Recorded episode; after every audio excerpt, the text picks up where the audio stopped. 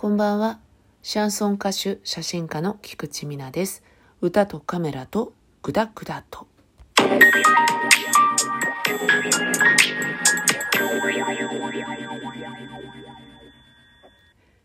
前回のピアノのお話が途中で尻切れトンボになってしまったので今日はその続きです時に尻切れトンボって懐かしくないですか？若い人言わないし知らないよね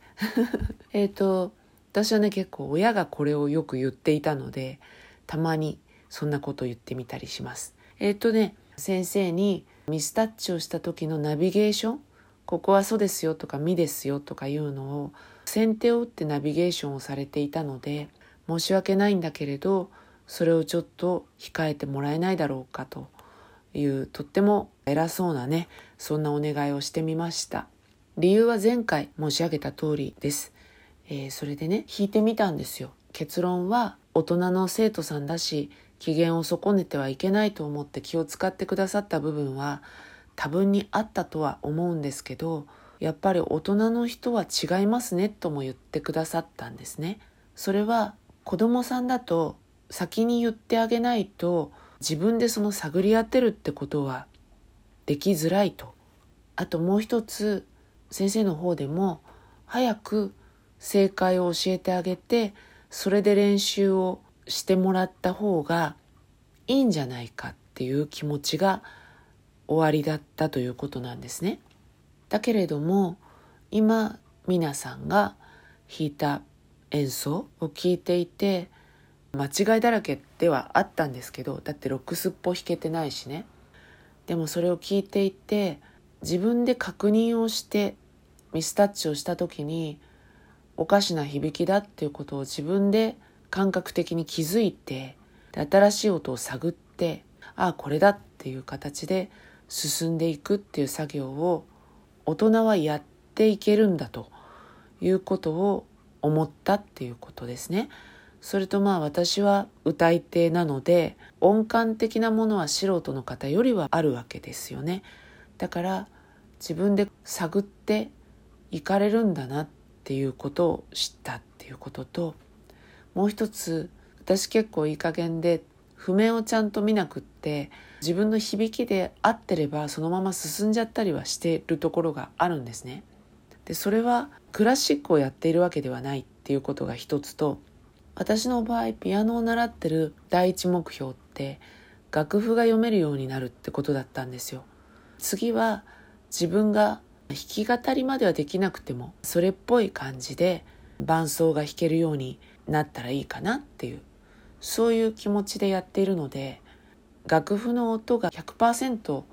出ていなくてもいいやって思ってたりあと変な話楽譜も間違ってたりすることって結構ポップスってあるんですよ。楽譜メーカーさんが依頼して書いてもらう音楽家の人とかにね。そういう楽譜も多いのでなんかこれ違くない？とかアレンジャーさんの味が出ちゃうっていうのかな。そういうのも結構あるので自分に合わなければ別にそれを弾かなくてもいいやとかまたは自分に合うおかずを入れればいいやって思ってる部分があるんですよ。だから例えばね a マイナーなんだけど自分の耳の響きで a マイナーセブンスの方が合ってると思ったらそれで弾くしそうすると楽譜的には a マイナーって書いてあるわけだから間違ってるわけですよね。だけどそこは気にしないんですよね。その辺のことを先生もおっしゃっていて合ってなかったりするところも結構あるんだけど自分でおかしくない響きを見つけて弾くのでそれでいいのかなとも思うっていう話だったんですよ。多分ね先生はクラシック系の方なので内心はすごくね気持ち悪いと思うんですよ。そういう弾き方を前面に出してくる生徒って。だけど今の先生ってすごく人間的に練れてるんですよね。クラシックの先生に多いこうやりなさいみたいながんじがらめにする感じが全然なくてジャンル違いの私でも受け入れてくださる先生なので大人の生徒の気分を害さないためとはゆえそういうことをおっしゃってくださってありがたかったですよね。私としては褒めてほしいわけではなくて過剰なナビゲーションを抑えてほしいなっていうそういうことだったのでまあ、それさえしていただければありがたいかなって思います。こうやって言っていくとクラシックを軽視してるみたいに取られちゃうかもしれないんですけど全然そんなことはなくてむしろリスペクトしています。全ての音楽の土台にはクラシックがあると思ってますしやっぱりね弾いていただく時にねクラシックの素養がまるでないミュージシャンの人とやるととってもやりづらいんですよ。だからやっぱり土台の部分ではね学んでいた方がありがたいかなって思いますし自分もクラシックは土台にない分苦労した部分もあるのですごく尊敬をしています。これからねピアノをやっぱり続けていこうと思ってるんですけど指がバネ指なのでどうしてもクラシック的な弾き方っていうのは身体的にちょっと難しいっていうのがもう分かってしまったのであえてここは自分が楽しくそして自分が活かせるそういう弾き方とか表現の仕方をピアノでも学んでいかないといけないかなって新たな方向性が見えたかなっていう気がしたレッスンでした。と言いながら前回のレッスンからもう1ヶ月とか全然手をつけずに時間が過ぎてしまいましてちょっと忙しかったので次回のレッスンまでもう半月しかないやばい